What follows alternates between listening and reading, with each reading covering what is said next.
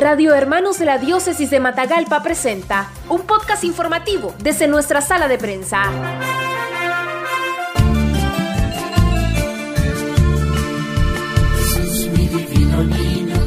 Diócesis de Matagalpa realizará presencialmente la multitudinaria peregrinación en honor al Divino Niño Jesús el próximo domingo 17 de julio 2022. La gran peregrinación que se realizaba cada año se vio suspendida en el 2020 por afectaciones de la pandemia de la COVID-19. Este año nuevamente la feligresía se prepara para caminar junto a la imagen hasta el santuario diocesano de Fuente Pura. Esta es la peregrinación número 26 que se hace en honor al Divino Niño donde los devotos recorrerán alrededor de 12 kilómetros sobre la carretera que conduce a Jinotega hasta llegar al santuario dedicado al Niño Jesús. El padre José Luis Díaz, primer vicario de catedral y encargado del santuario, ha invitado a unirse al rezo del novenario a partir del viernes 8 de julio en preparación para la solemnidad. Invito a todos los peregrinos que se unan diariamente a la novena y la Santa Misa en el santuario. A las 2 y 30 tendremos el Santo Rosario, a las 3 de la tarde la Santa Eucaristía, finalizando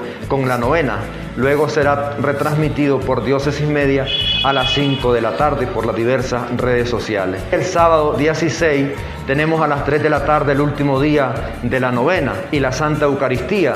Finalizando, a eso como de las 4 de la tarde vamos a bajar al Divino Niño Jesús para que Él pueda ir en su caravana tradicional por las diferentes calles de la ciudad.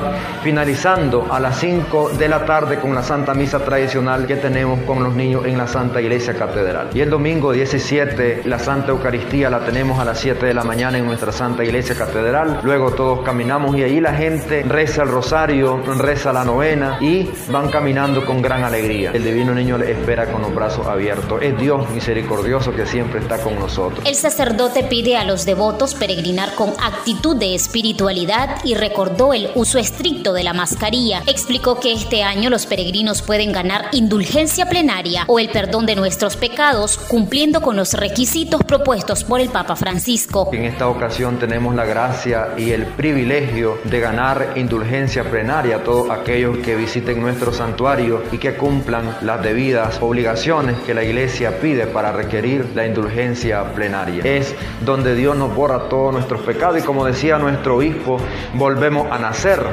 O es como si hubiéramos este, recientemente haber recibido el sacramento del bautismo, pero también se tiene que hacer una obra de caridad, se tiene que vivir la Santa Eucaristía, se tiene que profesar la fe rezando el credo, se tiene que orar por el Papa. Son intenciones que están a nuestras manos y que todos nosotros las podemos hacer para ganar la indulgencia plenaria. Manifestó que este año las intenciones al pequeño Jesús serán muchas por las situaciones que viven los nicaragüenses, la migración, la COVID-19, la justicia y la paz de Nicaragua. Cada persona, cada corazón tiene diversa intención. Tenemos algunos años que no caminamos así con tanta alegría por las diversas situaciones que enfrentamos como nicaragüenses, como sociedad, como humanidad, pero las intenciones son varias.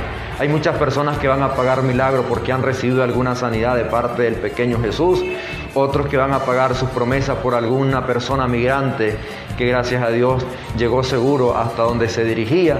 Hay personas también que se recuperaron con el tema de la pandemia. Hay personas también que van a ganar indulgencia plenaria o peregrinar por algún hermano que ya falleció. Otros que van a pedir alguna intención al Señor por la paz, por la libertad, por la justicia, por el trabajo, para ganar el pan de cada día. Las intenciones son diversas y cada peregrino sabe qué le va a agradecer al Señor y qué le va a pedir también. La diócesis de Matagalpa espera la presencia de miles de peregrinos que, como todos los años, llegan desde diversos lugares del país.